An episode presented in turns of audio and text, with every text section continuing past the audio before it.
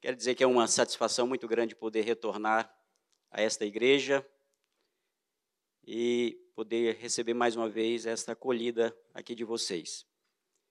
Nós temos a possibilidade hoje de falar sobre esse tema. Somos sal da terra e luz do mundo. Repita comigo: somos sal da terra e luz do mundo. Vamos lá. É, primeiro slide aqui, eu quero quero ler com vocês Primeiro, já fui apresentado, mas só para. Só para. Opa, aqui. Então, já fui apresentado, mas o que. Só para me apresentar novamente aqui, eu venho realmente de uma igreja que é uma igreja pentecostal. Quem pode dar glória a Deus aí? Está liberado, viu? Pastor autorizando ou não, já está liberado agora aqui. Eu quero ler com vocês esse texto que aí está. Acompanhe comigo, por gentileza, Mateus capítulo 5, verso 14 ao 16, que é o texto base aqui do nosso bate-papo nesta, nesta manhã. Diz-nos assim a palavra do Senhor: Vós sois o sal da terra. E se o sal for insípido, com que se há de salgar? Para nada mais presta senão para se lançar fora e ser pisado pelos homens. Vós sois a luz do mundo. Não se pode esconder uma cidade edificada sobre um monte, nem se acende a candeia e se coloca debaixo do alqueire, mas no velador e dá luz a todos que estão na casa. Assim resplandeça a vossa luz diante dos homens, para que vejam as vossas boas obras e glorifiquem a vosso Pai que está nos céus. Esse é um texto muito belo, um texto que nós geralmente lemos, palavras de Jesus, nós já vimos aqui um vídeo em que já nos dá uma introdução do poder que é essa grande metáfora para nós, quando Jesus afirma que os seus discípulos, ou seja, a sua igreja, nós somos o sal da terra e nós somos a luz do mundo. Há uma riqueza aqui tão profunda nessa passagem bíblica que o que nós temos aqui é o quê? Nós temos aqui de fato um comissionamento da parte do Senhor. Só que esse comissionamento, ele está dentro de outro comissionamento. Nós não podemos entender aqui que aquilo que Jesus está falando sobre ser sal da terra e luz do mundo está divorciado daquilo que ele falou em outra ocasião aos seus discípulos, quando ele dá a ordem para os seus discípulos para pregar o evangelho e discipular as pessoas. Então, nós vamos entender, na verdade, que esse comissionamento que Deus, em Cristo Jesus, está dando à sua igreja e aos seus discípulos é um comissionamento fundamental, essencial, crucial. Só que ele está dentro de um comissionamento maior, que é anunciar a sua palavra. Por que é importante nós termos essa dimensão? Nós precisamos ter essa dimensão porque não há distinção entre aquilo que nós fomos chamados para anunciar o Evangelho e aquilo que nós recebemos da parte do Senhor de sermos sal da terra e luz do mundo. Nós não temos uma chamada para pregar o Evangelho, por um lado, e uma outra chamada para influenciar a cultura e darmos testemunho na cultura. O testemunho que nós recebemos a incumbência da parte de Cristo aqui, está dentro desse guarda-chuva maior, que é anunciar a sua palavra.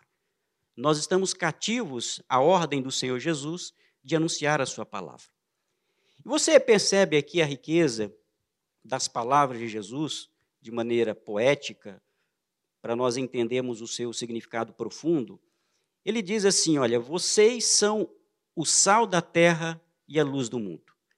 É interessante aqui que nós podemos compreender as palavras de Jesus. Em primeiro lugar, ele diz: vocês são. Repita comigo: vocês são. Ou seja, isso é uma identidade.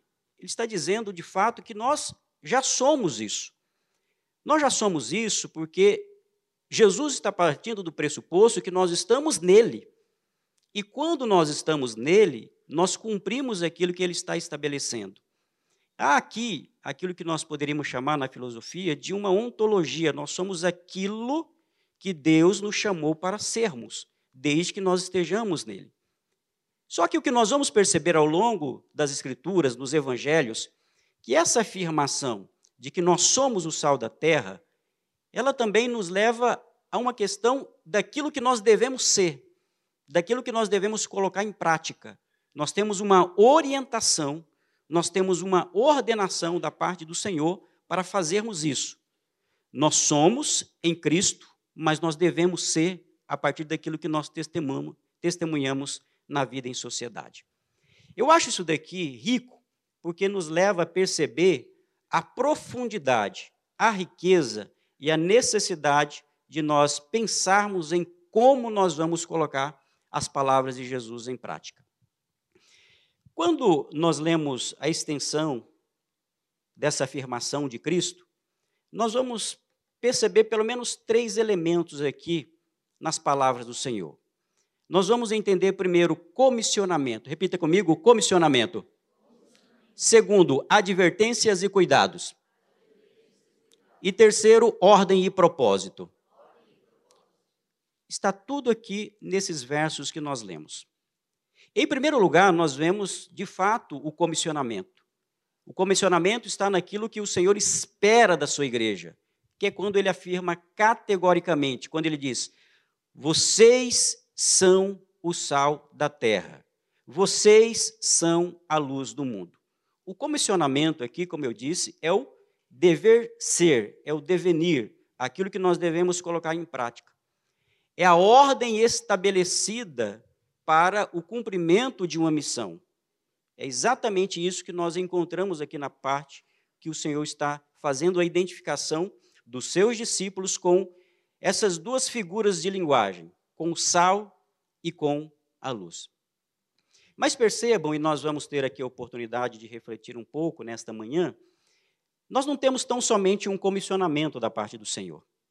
Ele não diz somente aquilo que nós precisamos fazer em relação a esse tema, mas ele também dá algumas advertências e cuidados. Perceba que ele diz assim: Vós sois o sal da terra.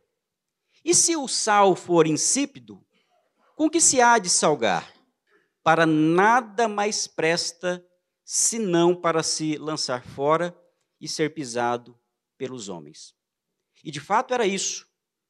Nós sabemos que no Império Romano, os romanos, eles ficaram conhecidos pela criação de vias, de estradas que ligaram o mundo da época. E um dos mecanismos que eles utilizavam era exatamente o sal, que não tinha mais nenhuma finalidade para pavimentar como se fosse um asfalto daquela época.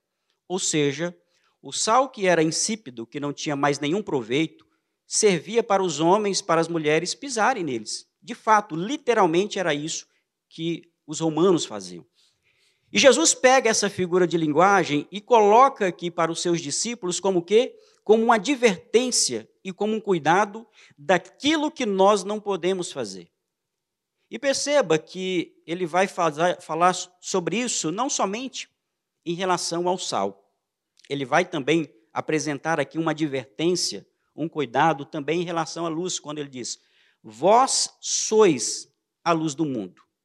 Não se pode esconder uma cidade edificada sobre um monte, nem se acende a candeia e se coloca debaixo do alqueire, que era um objeto para medir a quantidade de grãos naquela época, ou seja, era uma espécie de cesta. Você não pega a luz e coloca ela debaixo desse bem. Você precisa colocar em cima do velador para que possa iluminar a sua casa. E ele vai finalizar as suas palavras agora com uma ordem e com um propósito muito claro. Primeiro, ele comissiona, ele dá advertência e, por fim, ele dá o comando muito claro. Depois de falar sobre isso, ele finaliza com as palavras: Assim, resplandeça a vossa luz diante dos homens, para que vejam as vossas boas obras e glorifiquem a vosso Pai que está nos céus. Olha que coisa bela que nós temos aqui. Jesus está dizendo para os seus discípulos aquilo que eles são, os cuidados que eles precisam ter ou que nós precisamos ter no cumprimento dessa missão que ele está otorgando à sua igreja. Ele dá uma ordem muito específica ali no final. Só que ele finaliza com um propósito. Para quê? Com o propósito de glorificar ao Pai que está nos céus. Ser sal da terra e ser luz do mundo nunca foi o objetivo de Deus para a sua igreja, para a igreja se tornar conhecida, simplesmente no trabalho, na universidade, por isso, simplesmente. O propósito essencial da igreja ser sal da terra e luz do mundo é glorificar o nome do Senhor. Você pode glorificar a Deus? Opa, recebi já um glória a Deus, já está me ajudando aqui. Vocês me ajudem aí, por gentileza. Aqui nós vamos ver então o que o Senhor está apresentando para a sua igreja.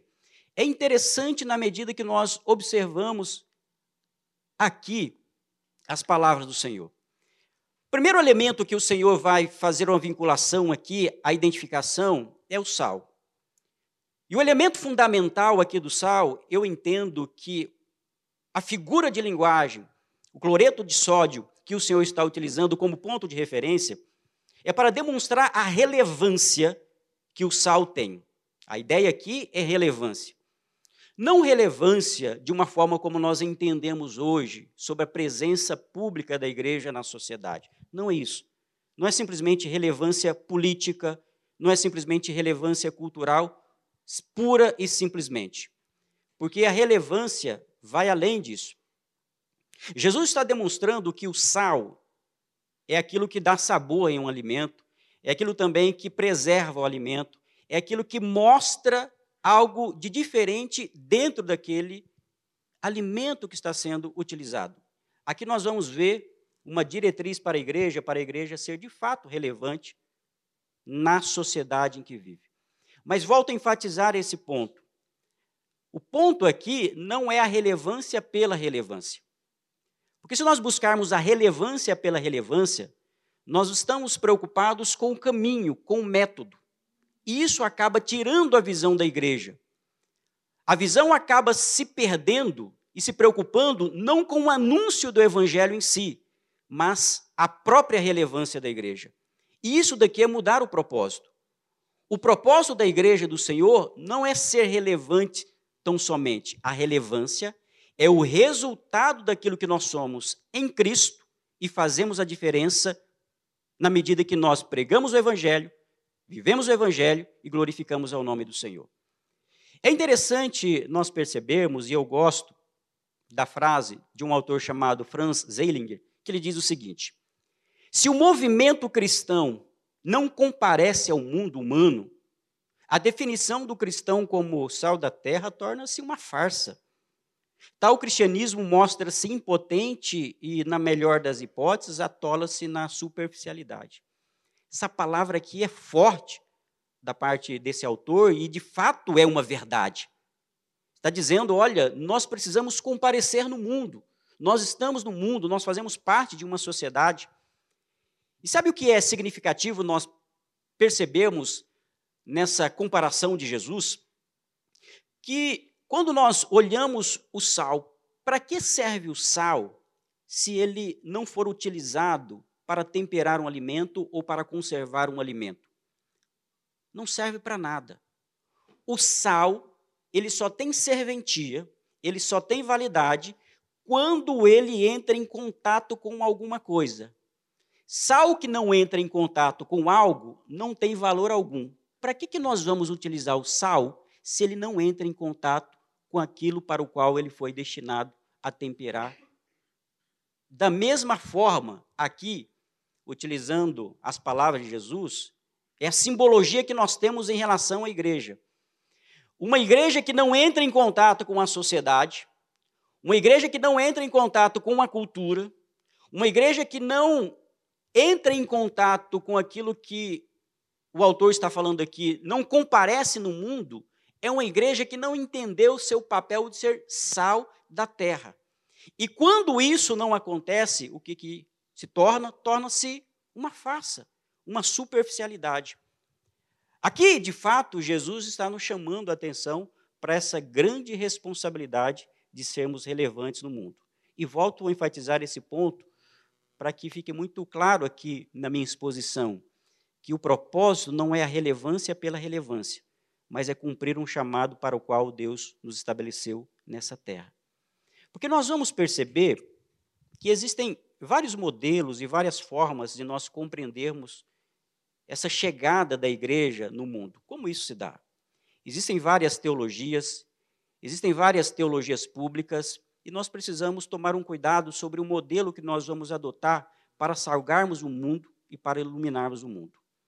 Porque talvez, a depender do método e dos fundamentos que nós adotamos para fazermos essa apropriação, em vez de nós testemunharmos de Cristo na esfera pública, nós traremos escândalos à igreja do Senhor e ao nome de Cristo.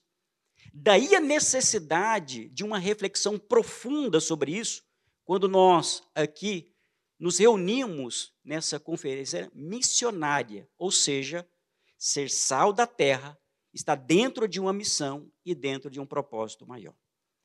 Quando Jesus fala sobre isso, ele também vai utilizar essa outra simbologia, que é a simbologia da luz. Resplandecentes como a luz. Só para você me ajudar, repita comigo: resplandecentes como a luz. Aqui, se o sal nos mostra a sua relevância no sentido de tocar, de se aproximar e de interagir com o alimento, a figura de linguagem que Jesus vai utilizar agora para a luz é de algo que ilumina. E eu gostei quando o grupo de louvor estava tocando aqui, porque a luz não somente ilumina, não somente traz luz a um determinado ambiente, mas a luz também aquece. A luz aquece o coração. Ela traz fogo. Estou falando como pentecostal agora, né? A luz realmente aquece o nosso coração, nós sentimos a luz. Ela não somente ilumina do ponto de vista estético, mas ela vai também no profundo, porque ela toca na superfície, nos nossos corpos, e isso nos aquece de determinada forma. Quando Jesus está se referindo aqui à ideia de luz, está realmente demonstrando o poder que a igreja tem em Cristo Jesus para iluminar o mundo em trevas. E você percebe a riqueza da afirmação de Jesus, que ele utiliza aqui duas formas de luz. Olha só a riqueza no texto que nós lemos, só para você acompanhar comigo na sua Bíblia. Porque ele diz da seguinte maneira ao se referir à luz: ele diz assim: Vós sois a luz do mundo. Não se pode esconder uma cidade edificada sobre um monte. Verso 15: Nem se acende a candeia e se coloca debaixo do alqueire, mas no velador e dá luz a todos que estão na casa. Jesus está utilizando aqui duas aplicações da luz. Nós temos a primeira aplicação, que é a luz de uma cidade edificada. Ele diz assim: não se pode esconder uma cidade edificada sobre um monte. Qual que era a ideia aqui? A ideia é que na antiguidade, obviamente sem eletricidade e sem aquelas luzes vigorosas que nós temos hoje nos grandes centros, naquele contexto nós tínhamos os viajantes que iriam de uma localidade para outra, naquela penumbra, não viam nada. E de repente, ao longe, eles avistavam uma cidade. Por que, que eles sabiam que era uma cidade? Porque percebiam a existência de uma luz, uma luz que vinha e que apontava a existência de uma cidade sobre um monte. Olha que riqueza de detalhes aqui. Em primeiro lugar, Jesus está utilizando uma figura de uma cidade. Que é a cidade? A cidade é uma luz que é uma luz pública, que todos podem perceber. De longe nós avistamos as luzes de uma determinada cidade. Isso daqui demonstra que a igreja, ela tem uma aplicação de que a luz que irradia da igreja se aplica ao ambiente público como um todo, mas só que Jesus utiliza uma outra figura de linguagem, que é a luz que está dentro da casa, que não pode estar debaixo do alqueire, mas em cima do velador. Então nós temos aqui a luz que é a luz pública e nós temos a luz que é uma luz privada. Isso daqui demonstra as várias dimensões da fé cristã e do seu testemunho. Nós temos uma iluminação, que é uma iluminação privada, que faz parte do devocional na nossa vida, que faz parte daqueles momentos que nós buscamos ao Senhor para entendermos o nosso propósito. A nossa alma é aquecida pela palavra, nós entendemos o nosso chamado, nós nos reunimos, nós oramos, nós nos auxiliamos mutuamente. O que é isso? É uma luz privada. Só que essa luz, ela não pode ficar restrita tão somente a esse ambiente aqui. Esse ambiente aqui é o ambiente que nós estamos sendo forjados. Nós estamos sendo chamados ao nosso propósito. O nosso coração está sendo submetido à palavra. O nosso coração está sendo aquecido. O Espírito Santo de Deus está preparando a nossa vida para o quê? Para vivermos de acordo com a vontade de Deus. Onde? Somente aqui? Não. Nós vamos também para o mundo. E daí entra aqui a ideia de uma iluminação que é pública, não da Energisa, é claro, mas um chamado aqui para demonstrar que aquilo que nós preparamos no ambiente privado tem uma aplicação também lá na esfera pública. Qualquer tipo de cristianismo que se restringe a um ou a outro ambiente é um cristianismo frágil e é parcial. Se eu restringir a minha luminosidade a um ambiente somente particular e privado, eu não estarei cumprindo o chamado de Deus. Mas, ao mesmo tempo, se eu me preocupar em demasia somente com o ambiente público, eu vou me esquecer da minha comunidade de fé. A minha fé não será forjada. Eu terei uma religião que é puramente uma religião pública, mas uma religião que não ora, que não busca, que não tem comunhão. E nós vamos perceber que a inteireza, a integridade da fé estará exatamente em seguir aquilo que Jesus coloca aqui. As duas aplicações, como luz privada e como luz pública. E a pergunta que se faz agora na sequência é: tudo bem, nós já entendemos a aplicação daquilo que o Senhor Jesus está aplicando aqui à sua igreja, aos seus discípulos, de ser sal da terra e ser luz do mundo. A grande pergunta que nós fazemos é como nós colocamos isso em prática? Ou qual o modelo bíblico que nos conduz para viver nessa terra? Porque esta é a pergunta principal. E a pergunta principal que nós devemos fazer é como viveremos? Repita comigo, como viveremos? Essa é a pergunta. É claro que a fé cristã, ela não se restringe a orientações pragmáticas. Todo pragmatismo ele é perigoso, porque ele restringe, reduz a fé cristã a fórmulas mágicas, e nós sabemos que o cristianismo não vive de fórmulas mágicas. A fé cristã é pujante, ela nos faz florescer. E existem dimensões que nós não conseguimos categorizar, fazer fórmulas.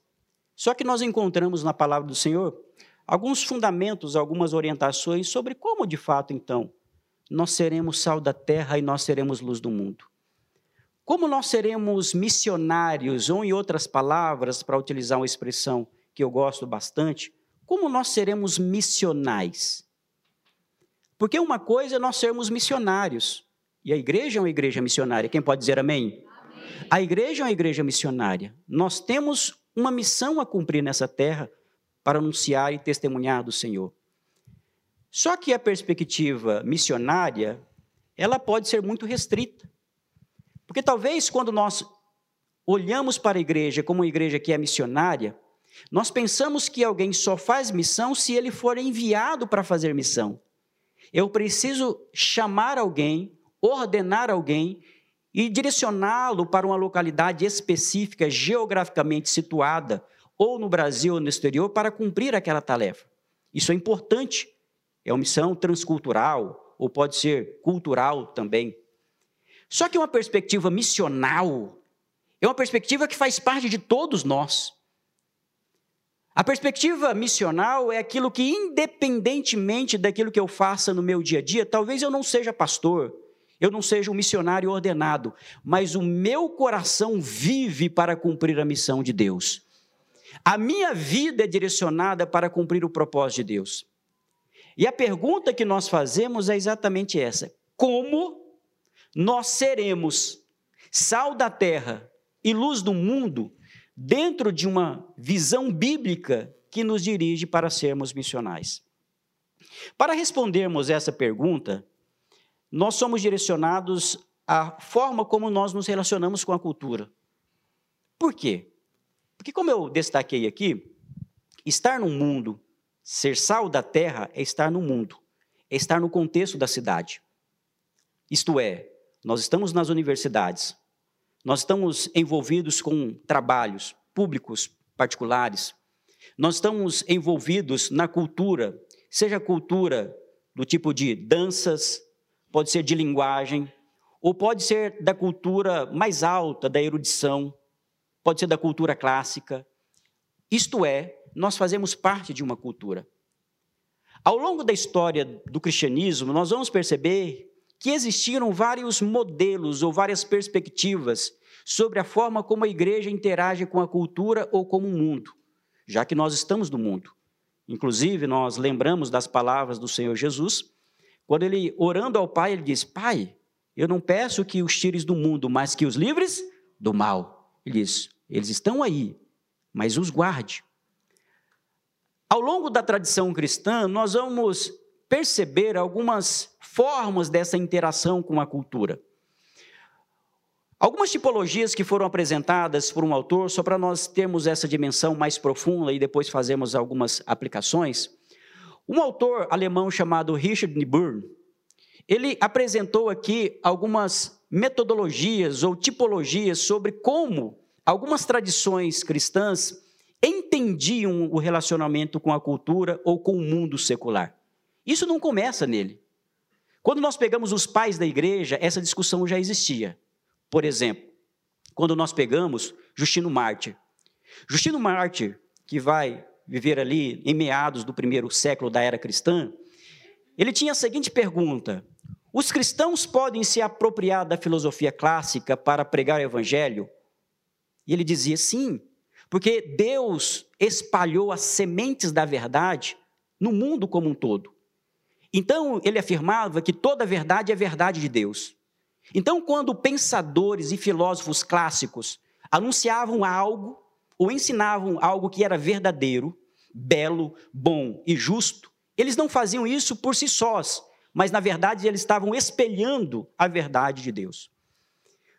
Porém, nós temos pensadores como Tertuliano.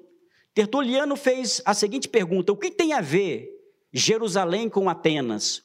O que tem a ver a academia com a teologia? Tertuliano já se afastava, dizendo: olha, nós não podemos nos preocupar com isso, não há interação, há uma grande divisão.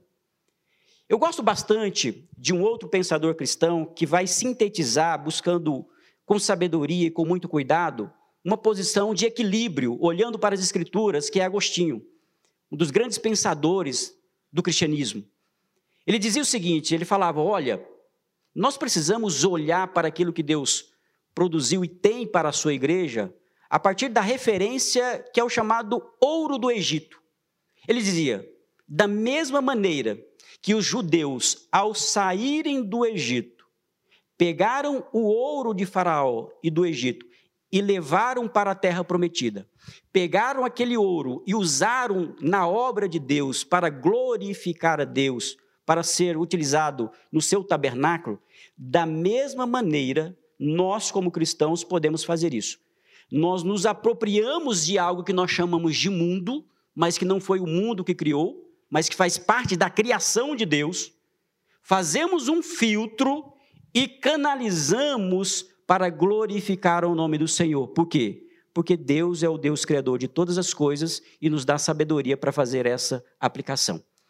Pegando todas essas discussões ao longo da tradição cristã, esse pensador alemão, ele vai nos apresentar essas tipologias em um livro chamado Cristo e Cultura. Isto é, como a igreja se relaciona com essa cultura.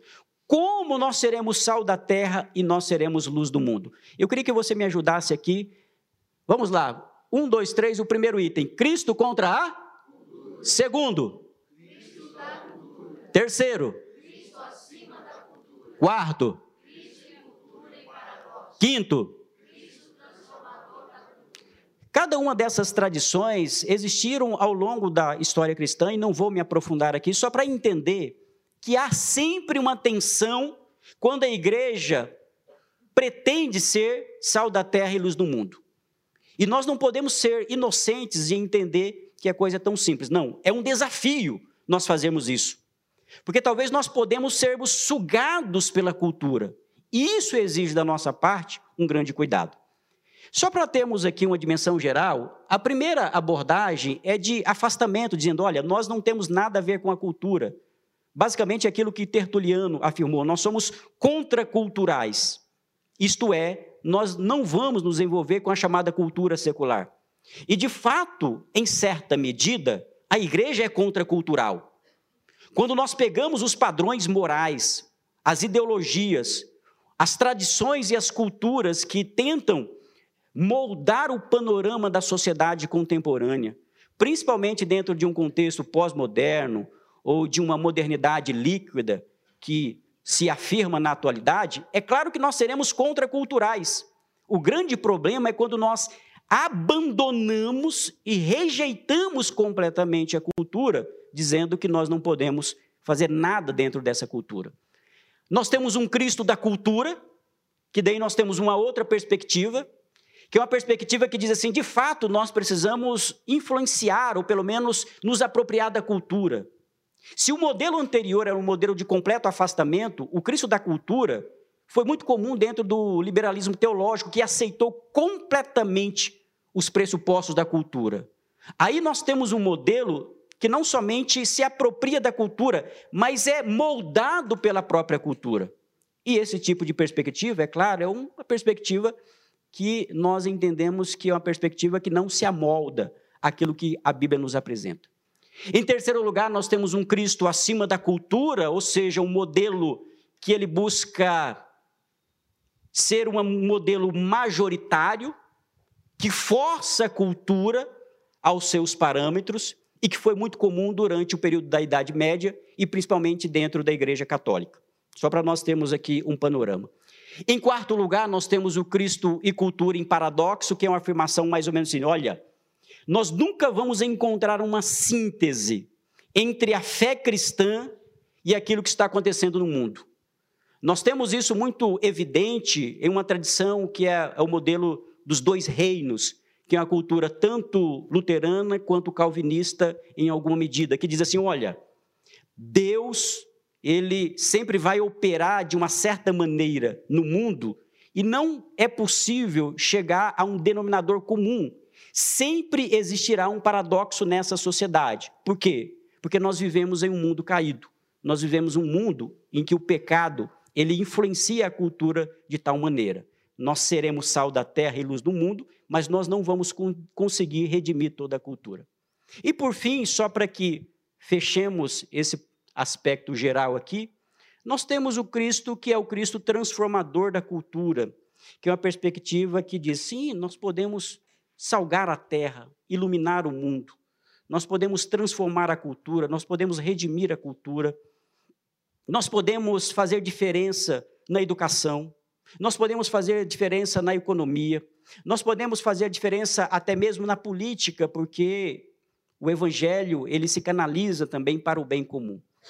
O que eu quero demonstrar aqui para todos nós nessa manhã, que essa tensão e principalmente a responsabilidade que nós recebemos da parte do Senhor de sermos sal da terra e luz do mundo, ela está dentro de um contexto desafiador de tradições, de linhas teológicas que às vezes ou nós concordamos ou nós não concordamos.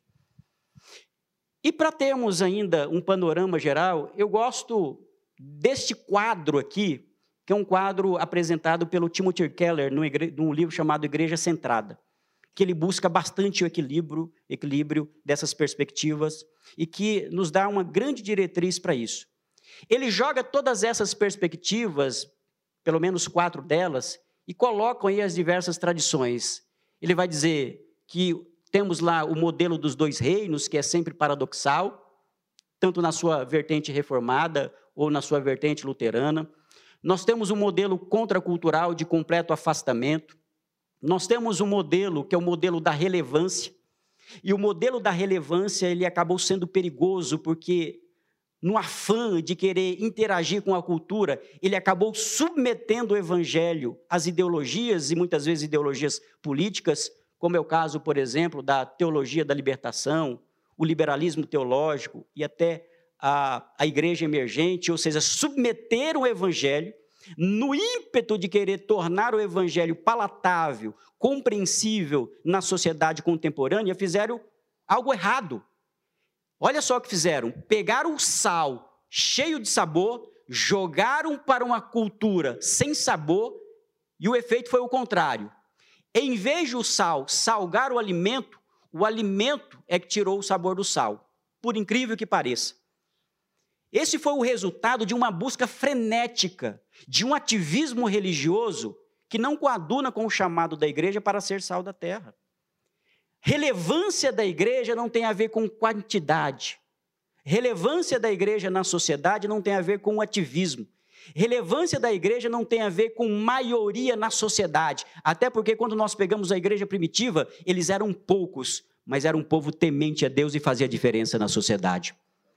Era um povo perseguido, mas onde eles colocavam a planta dos pés, havia iluminação para a honra e glória do nome do Senhor. O que é isso? A questão não é a relevância pela relevância, é para o que nós fomos chamados dentro dessa cultura. O grande problema é que esse modelo de relevância conduziu a isso. E nós temos, por fim, um modelo transformacionista, que é aquele que eu disse, de transformar a cultura, que também temos aqui que fazer algumas avaliações, não nessa nossa reflexão, mas que também trouxe algumas perspectivas muito alinhadas, às vezes, somente com a discussão política. E que nós precisamos nos preocupar, e eu vou falar logo na sequência sobre isso. O Timothy Keller, com muita sabedoria, falou: nós precisamos buscar o equilíbrio. O equilíbrio, inclusive, de sermos sal da terra e luz do mundo. Não é sermos neutros, não é sermos indiferentes, não é sermos intencionais, cuidadosos no papel que nós temos na sociedade. Ser sal da terra e luz do mundo não é obrigar ninguém a ser cristão. Não é pegar simplesmente uma perspectiva cristã e amoldar em determinado local, não. Sempre é uma postura de testemunho, sempre individual, que nos leva a salgar aquela sociedade. Eu acho isso interessante. Porque o que vem em primeiro lugar não é o conjunto daquilo que nós acreditamos. O que vem em primeiro lugar é a presença do cristão naquele ambiente. Por que, é importante dizer isso? Jesus diz: vocês são o sal da terra. O que salga, o que ilumina, não é o conjunto dogmático, mas é a pessoa que está lá. É isso, é o testemunho dentro daquele ambiente. E é por isso que ele vai propor aqui uma fusão de perspectivas que eu acho interessante, que ele vai buscar o quê? A excelência humilde, o bem comum, uma igreja como contracultura e aquilo que ele chama de uma cosmovisão diferenciada. E caminhando aqui para alguns apontamentos finais, eu quero dar aquilo que eu entendo que são algumas diretrizes bíblicas para colocar em ação, utilizando um pouco do pensamento de Tim Keller, que foi um grande pensador cristão da nossa era, e que faleceu recentemente, que esteve engajado com discussões da cultura, com uma igreja no centro ali de Nova York e que sabia muito bem o desafio da igreja em se relacionar com esse ambiente que é um ambiente não cristão. Primeira diretriz que eu extraio aqui para nós colocarmos isso em prática sobre como sermos sal da terra e luz do mundo é presença fiel no mundo. Repita comigo: presença fiel. Presença fiel. Presença fiel. O que é a presença fiel? A presença fiel é: não importa onde eu esteja, eu serei fiel ao Senhor. Não se importa qual seja o partido político que esteja dominando o meu estado ou minha nação, eu serei fiel ao Senhor. Não importa quem seja o meu chefe, se a ideologia dele seja de direita ou seja de esquerda. O meu coração manifesta a minha presença fiel dentro daquele ambiente. O grande exemplo que nós vamos encontrar aqui é com Daniel. Daniel vive na onde? Na Babilônia, a representação de tudo aquilo que se opõe a Deus. E nós sabemos, Daniel viveu na Babilônia, mas a Babilônia não viveu dentro do coração de Daniel. Esse foi o grande diferencial de Daniel. E geralmente nós lembramos muito da Babilônia. E nós temos uma dimensão muito clara da simbologia da Babilônia para nós.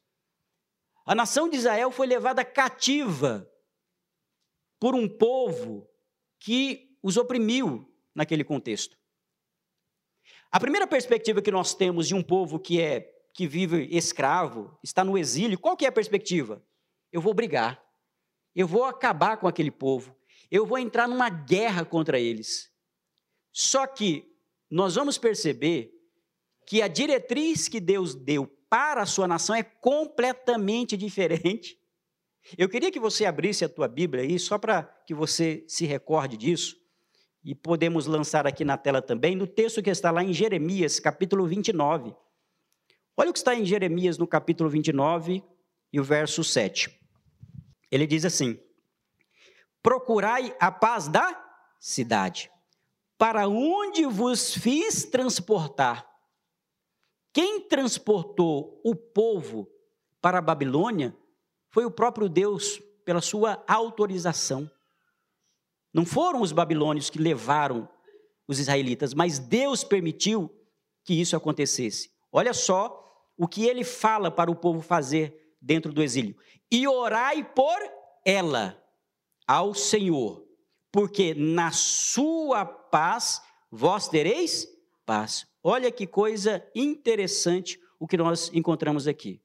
Mas veja o que ele diz também no verso 6: Tomai mulheres e gerai filhos e filhas, Tomai mulheres para vossos filhos e dai vossas filhas e maridos, para que tenham filhos e filhas. Multiplicai-vos ali e não vos diminuais. Está dizendo assim: olha, viva. Viva para glorificar a Deus. Vocês estarão numa terra que não é a terra de vocês. Vocês estão no exílio. E dentro do exílio vocês vão buscar o quê? Vocês vão se multiplicar, vocês vão orar, vocês vão buscar a paz daquela terra e vão buscar a prosperidade daquela terra. Não está falando em batalha cultural e nem em batalha religiosa, está falando de dar testemunho do Senhor em uma terra que não é a terra originária desse povo. Olha a diretriz que nós temos na nossa sociedade: buscar a paz e buscar a prosperidade. Aqui, quando nós pegamos este exemplo, nós vamos chegar exatamente a essa mesma conclusão que acabei de mencionar aqui, que é o quê? Que é a presença fiel na sociedade. Presença fiel é uma presença que você não busca dominação. Você não se sujeita, mas ao mesmo tempo você não busca uma simples dominação sobre aquele ambiente. Segundo princípio que nós podemos extrair daqui, pode passar para o segundo slide, por gentileza desenvolva a excelência humilde. Repita comigo: desenvolva a excelência humilde. Se nós somos sal da terra e luz do mundo, como nós damos testemunho que nós somos crentes? Nós vamos ser excelentes naquilo que nós fazemos.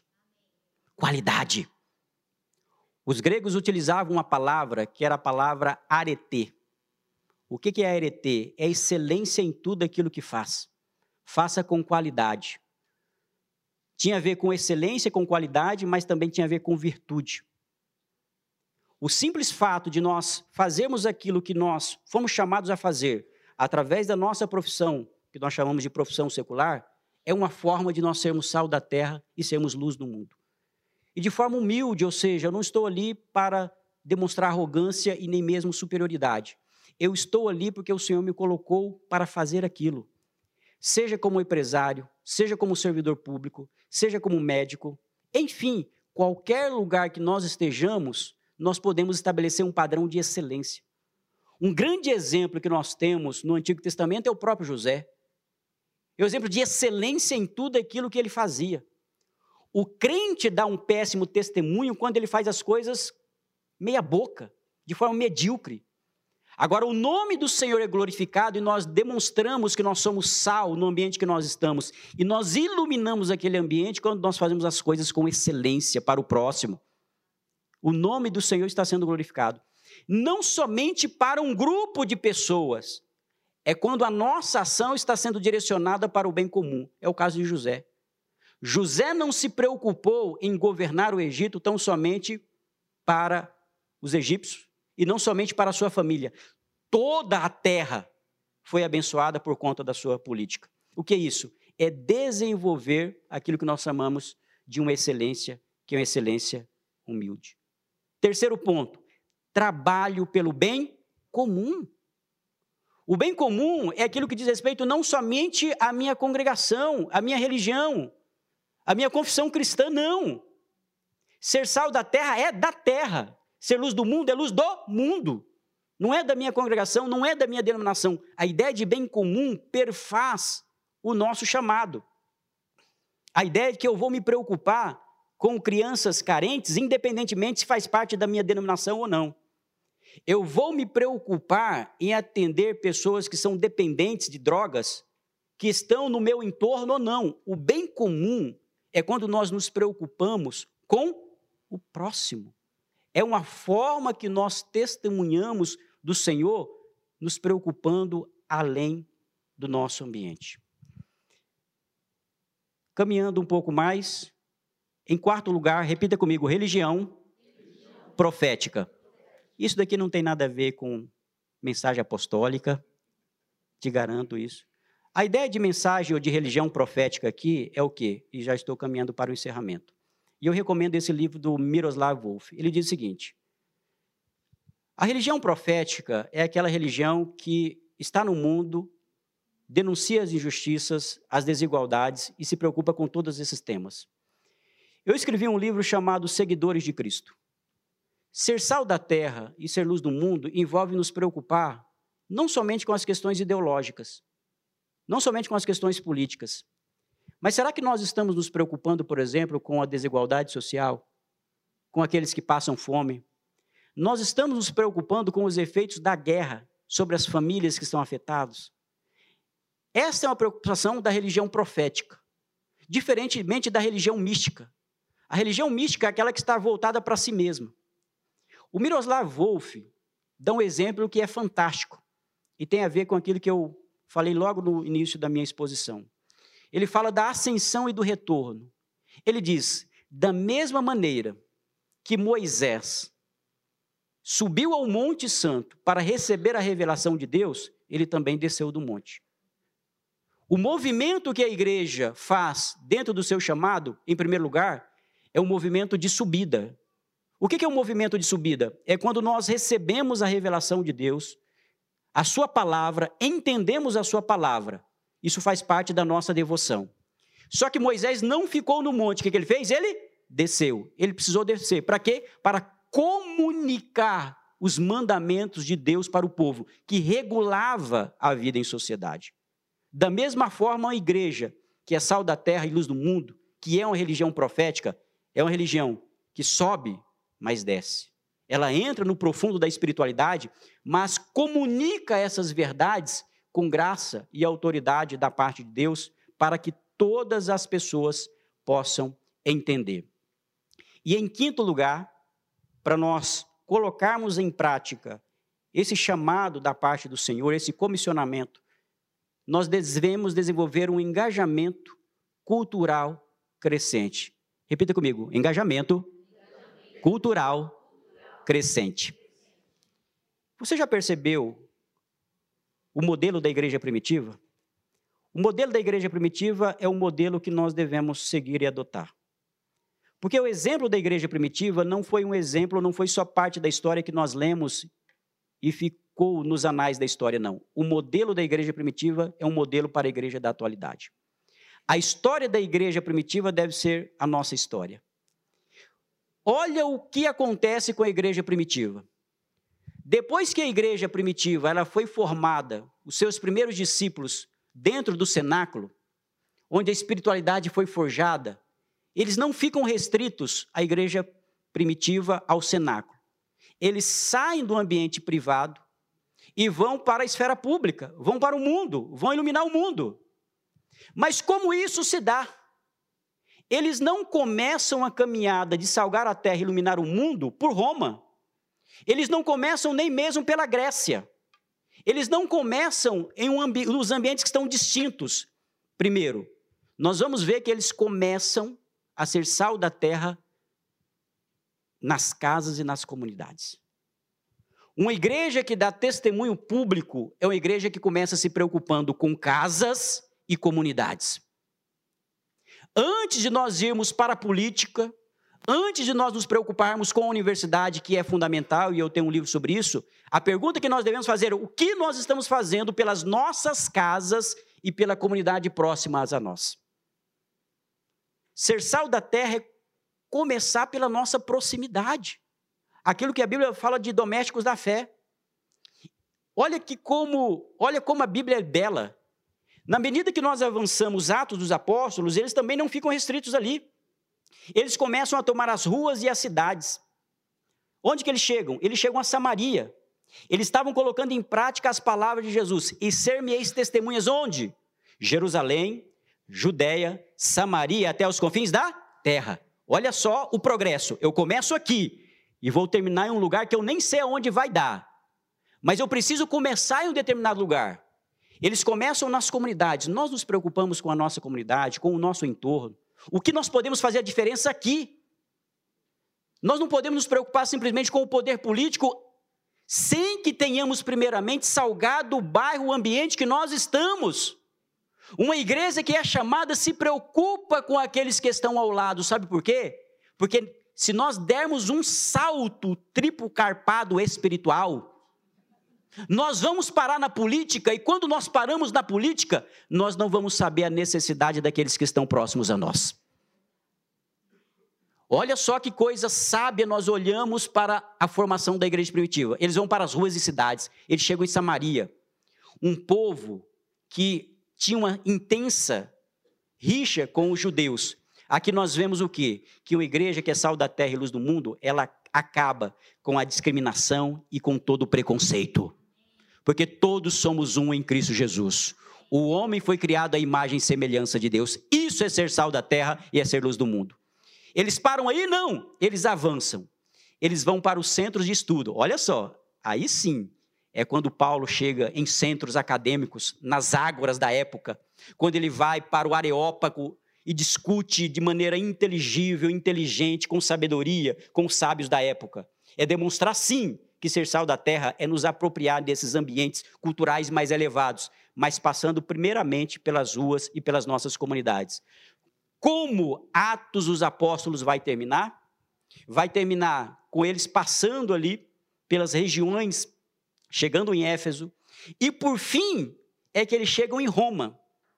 Mas a preocupação deles nunca foi dominar Roma, mas foi fazer a liberdade, a defesa da liberdade deles. Ou seja, meus irmãos, Ser sal da terra é um engajamento cultural crescente, nunca nos preocupando com aquilo que está simplesmente lá na frente, mas é o Senhor que vai nos dando graça, crescendo, e o nome dele será glorificado. Amém?